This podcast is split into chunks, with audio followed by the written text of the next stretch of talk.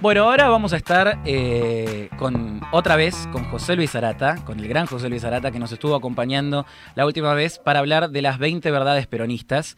Eh, Así es. En esta sección eh, tan especial que, intenta buscar estas cosas que no, no, nos cuentan, precisamente se llama La que no te contaron. Estas historias que están un poquito escondidas, que, que no quieren que sepamos. Pero ahora este título se vuelve un poquito literal un poquito más literal. Son cosas que realmente están escondidas, que realmente darían miedo si las supiéramos. Entonces, eso es lo que queremos hablar con José Luis. Los fantasmas de la política, pero literalmente. ¿Qué nos puedes decir de eso, José Luis? Hola, buenas noches, eh, Agus y todo el equipo, ¿cómo están? Eh, traje un tema, vimos un tema la otra vez, vimos un tema histórico, pero de alto contenido político, doctrinario, por así decirlo, Así que ahora vamos a tener un tema más general, que es la vinculación entre lo oculto, lo esotérico y la política. Y especialmente eh, en la política argentina, que es un tema que no se suele tocar, es un tema tabú de lo que hay mucho eh, para, hablar y para investigar, y va a funcionar como un disparador para aquel que le interese eh, poder ahondar y poder profundizar, porque hay de todos los colores, de todas las aristas y de todas las vertientes. Principalmente eh, la política y lo oculto, la forma de intervenir a través de la magia, del oráculo, de la adivinación, tiene miles de años. Lo que sucede es que hasta la aparición del racionalismo, del iluminismo, eran los medios idóneos para hacer esto. Cuando aparece en el siglo XVIII el iluminismo, la política se transforma en una ciencia, ¿no? Entonces se empieza a descartar todo aquello que no era racional, objetivo y científico y se empieza a ocultar. Este tema es doblemente ocultado porque antes venía ocultado por eh, la persecución de las religiones monoteístas, especialmente la Iglesia Católica y el protestantismo en Europa, y luego es doblemente ocultado porque era perseguido por las religiones dominantes y a su vez era rechazado por la filosofía política y demás moderna. Pero ¿qué es lo que pasa? Y acá es donde hago esta pequeña introducción para saber dónde aterriza. La, política rioplatense eh, se caracterizó de esta manera. La gente consultaba a los oráculos, consultaba a los curanderos, consultaba lo que se llamaba las brujas en su momento, pero se hacía más que nada con un fin o adivinatorio o un fin más que nada de salud o alguna cuestión así de destino, ¿no? El tema del, amor y, demás.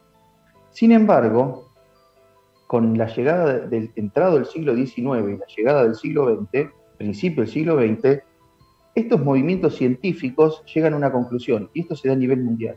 Dicen, si nosotros podemos explicar este mundo científicamente y los podemos manipular, también podemos hacer lo mismo con el, con el otro mundo, con el otro plano. O sea, esto es literal, digamos, no es nada esotérico, es algo que pasó.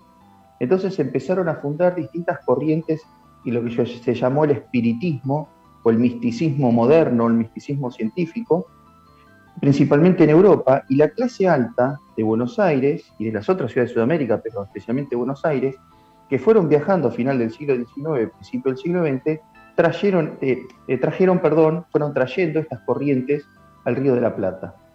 Y así se empezaron a desarrollar en la clase alta eh, estos estudios, así como hacían eh, no sé, se juntaban y tocaban el piano o, en una obra, a ver alguna obra de arte o hacer alguna tertulia, se empezaban a juntar a hacer sesiones de espiritismo.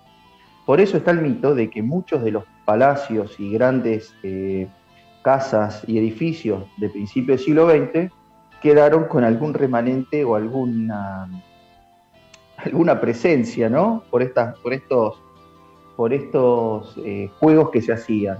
Pero en paralelo con esto, se empieza a vincular ya de forma, se vuelve, se empieza a revincular a lo que es el plano esotérico con la política. Es decir, empiezan a aparecer de a poco, nuevamente, ya en el siglo XX, los asesores eh, astrológicos, los asesores espirituales, que querían utilizar estos recursos como instrumento político, como instrumento de construcción del poder.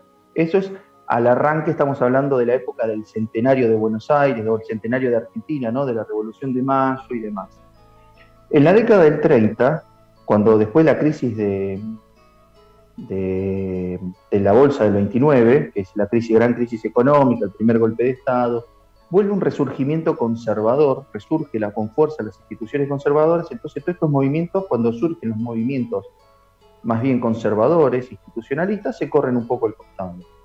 Pero así se siguió practicando, hasta que vuelve con fuerza en la década del 40 y parte del 50, con eh, también de Europa, con las corrientes de investigación mística que hacían las grandes potencias. No sé si vieron algunas películas, vieron que algunos regímenes totalitarios tienen como una unidad de investigación de lo paranormal. Bueno, eso pasaba. Perón eh, y su gabinete también eran, estaban bastante interesados en, este, esta práctica. Eh, en Europa se redescubren las religiones autóctonas europeas, las religiones germánicas, las religiones eh, druídicas, las religiones eh, de los britones, ¿no? toda la parte, toda la parte de, los galos. y eso hace que se hace un redescubrimiento y una nueva práctica. Y aquí sí ya directamente se empieza a ver a lo esotérico, a lo oculto como un instrumento de construcción de poder. Se empiezan a hacer, eh, a, estudiar los rituales, a, estudiar las religiones, y se empieza a trabajar sobre esto. Esto, digamos, es algo que es sabido, o sea, el mismo eh, varios, varios gabinetes de políticos y varios políticos de, esas décadas, para no reducirlo solamente a Perón, tal vez el caso más conocido, eh, estaban muy interesados en esto, se asesoraban, se formaban, invitaban especialistas, por ejemplo, eh, em, es la época donde aparecen en los círculos políticos más, em, eh, digamos, más, más altos de la Argentina, la figura, no la figura, sino la obra de Benjamín Solari Parravicini, que es un, un profeta argentino que hizo varias profecías, que con todo este lío que se armó esta semana estuvieron circulando varias de sus profecías en los grupos de WhatsApp. la del hombre gris, una de las, más resonantes, pero todas esas profecías que hablan de, un baño de sangre, de una renovación, de una transformación, de los, de los días, de esto, o sea, son cosas que calan bastante. En eso, eso te iba a preguntar, o sea, eh, ¿en qué momento o si llegan de alguna forma a calar en lo popular también, de alguna forma? Porque estamos hablando de los círculos de poder pero de alguna forma después esto se traslada, porque vemos estos videos de Parravicini o de, teorías de este estilo o demás, que, que, rondan en, miles de visualizaciones en, YouTube. ¿En qué momentos llega ese, ese momento en el que se, se, traslada, se trasladan estas historias de las grandes esferas de poder hacia la cultura de masas? Mira, la gran, la gran explosión todavía no ocurrió de eso. El momento, el hito de las profecías de Parravicini, si vos me decís un punto de quiebre, es, eh, son las Torres Gemelas. Él dibuja la Estatua de la Libertad como si fueran dos edificios con dos explosiones a la altura aproximada donde fueron los impactos de los aviones. Y se empiezan a viralizar en Internet, pero se viralizan en circuitos especializados. No sé si me explico. Pasa de los círculos de poder a los círculos especializados con Internet se abre el alcance y en el 2001 tiene un alcance mayor. Creo que es la primera vez que llega eh, a los medios de manera, eh, a un noticiero, por ejemplo. Antes hay entrevistas a Parravicini o a Pedro Romaniuk, que son, digamos, los referentes de, esta, de esta corriente, que se hacen como, como entrevistas acerca de esto, pero son programas de entrevistas de la década del 80, después de la vuelta de la democracia en Argentina se rescata esto con la vuelta de la democracia, pero es más, después del 2001 inclusive se llega a, charlar del tema en medios no masivos obviamente, pero en medios medianos de los Estados Unidos y de Europa, sobre todo en España. O sea que esto comienza, si bien Parravicini las profecías más contundentes las hace finales de la década del 30, principio de la década del 40, en la década del 50 eh, se empiezan a, a, ser más conocidas en los círculos aristocráticos y en los círculos de poder en la Argentina y en la región, en Sudamérica. Pero sigue siendo algo especializado todavía, eh, que tiene que ver con, esta, con este apetito de, conocer lo oculto, se, vuelve, se, estudia, se vuelve a estudiar cuestiones de, de la religión egipcia, de la religión babilónica, eh, y demás, que pierde fuerza nuevamente en la década del 50 y, parte de la década del 60 con otro movimiento conservador que surge, pero que en paralelo se termina eh, catalizando a través de los movimientos mundiales de New Age, sobre todo, y demás, vuelve una nueva ola más orientalista de misticismo y de esoterismo ya oriental. El tema es que en Latinoamérica se empieza a mezclar todo, se empieza a mezclar lo que ya había, lo autóctono con lo nuevo, y empiezan a haber nuevas prácticas. La gente empieza a ver estas cuestiones como algo cotidiano, empiezan a aparecer los primeros libros de astrología, de horóscopos y demás en la década del 70 y en la década del 80. Y un momento de quiebre es en la década del 90. En la década del 90 lo que sucede es que se mediatiza lo oculto y lo esotérico, comenzando por el presidente de ese momento, que abiertamente aceptaba que él tenía como asesores cotidianos varios astrólogos, algunos que se conocían y otros que no. Eh, era una persona, el político en general tiene una cierta predisposición hacia lo místico, hacia lo oculto, pues está vinculado con los símbolos y los signos de poder también. Entonces hay como una predisposición general, que no muchos la aceptan, ¿no? Abiertamente, pero acá se empieza a mediatizar. ¿Y qué pasa un poquito en lo, más, lo más moderno, con esta mediatización que surge, digamos, con el menemismo?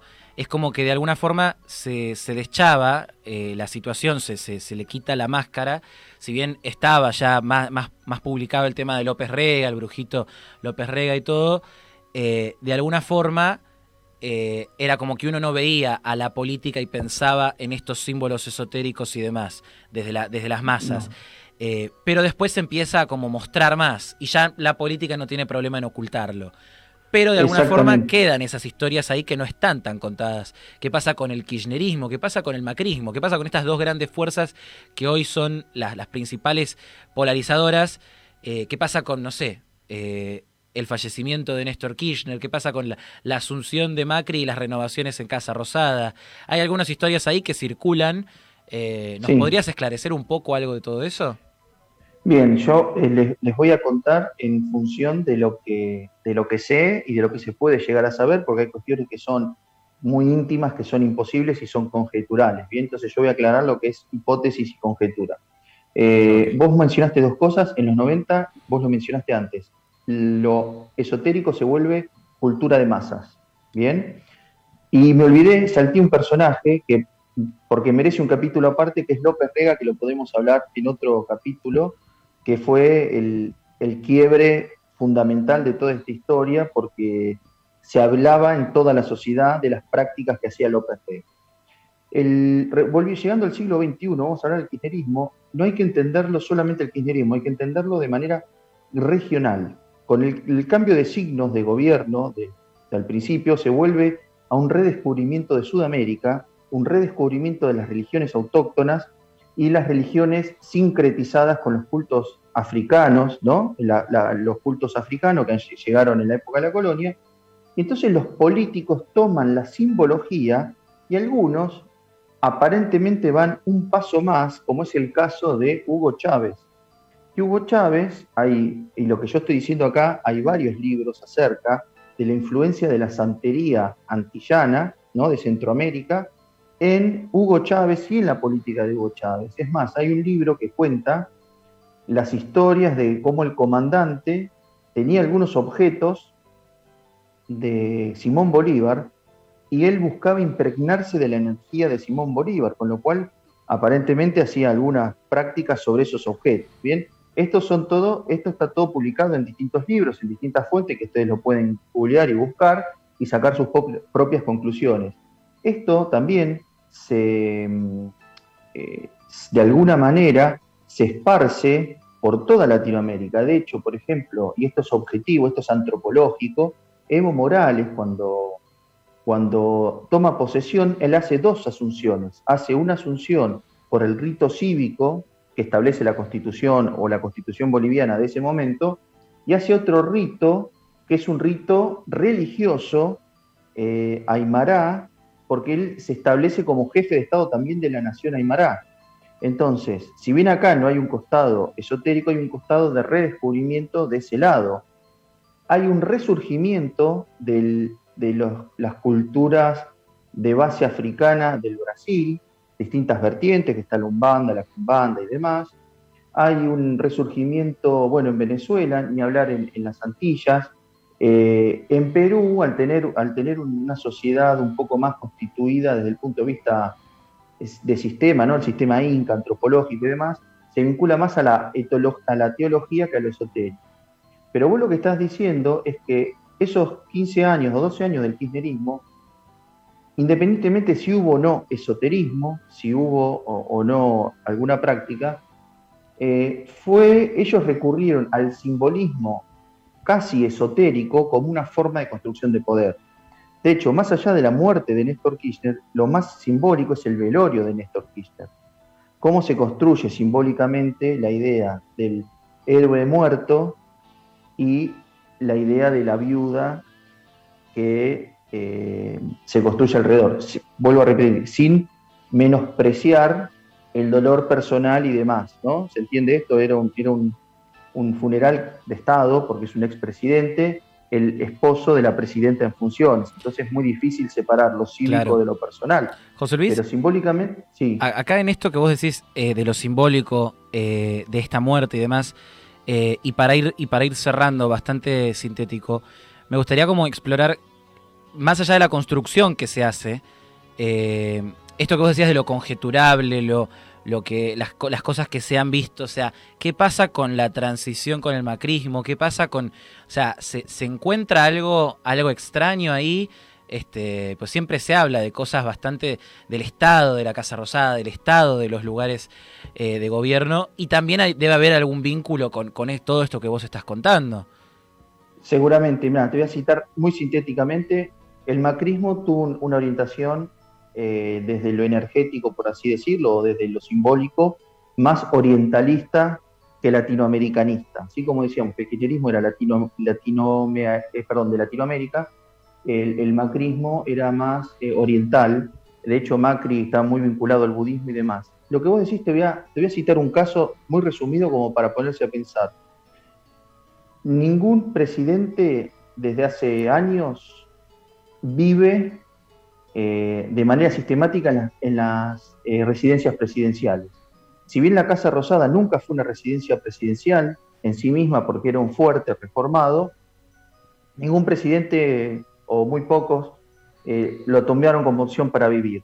Luego la residencia presidencial, el Palacio Unzué, que está donde es la Biblioteca Nacional, que era el palacio más fastuoso, donde murió Eva Perón, terminó el gobierno de Perón y fue demolido. Una de las teorías, o una de las conjeturas, es que trascendía lo exclusivamente simbólico, porque en realidad habían, pasado otros presidentes, era un palacio que era de la aristocracia, fue demolido excepto la casa de huéspedes y ahí se levantó el, la Biblioteca Nacional que tuvo inundadas las, eh, está en uno de los puntos más altos de la ciudad, pero tuvo inundadas los cimientos durante años, no podían encontrar de dónde provenía el agua. Y por último, sí. sí, la Quinta de Olivos, que la Quinta de Olivos eh, tiene, por así decirlo, muy mala fama de ser un lugar con una energía poco positiva, porque aparentemente no son varios presidentes o varias figuras importantes llevaron em, a cabo ciertas prácticas ahí, de las cuales obviamente no hay ninguna confirmada, pero si ustedes buscan, googlean, van a encontrar con detalles a lo que me estoy refiriendo. Bueno, José Luis, eh, te agradezco por haber estado eh, otra vez en el programa. Eh, gracias por acompañarnos. Estuvo con nosotros José Luis Arata. él es licenciado y profesor en, la UADE. Y, estamos en esta sección en la que tratamos de ir hacia, hacia lo oculto, hacia lo que de alguna forma no se quiere no se quiere que sepas no, se quiere que sepas desde, desde, esto lo más esotérico hasta, hasta la realidad de todos los días en los pasillos del gobierno eh, gracias José Luis y esperamos tenerte en otra oportunidad. Gracias.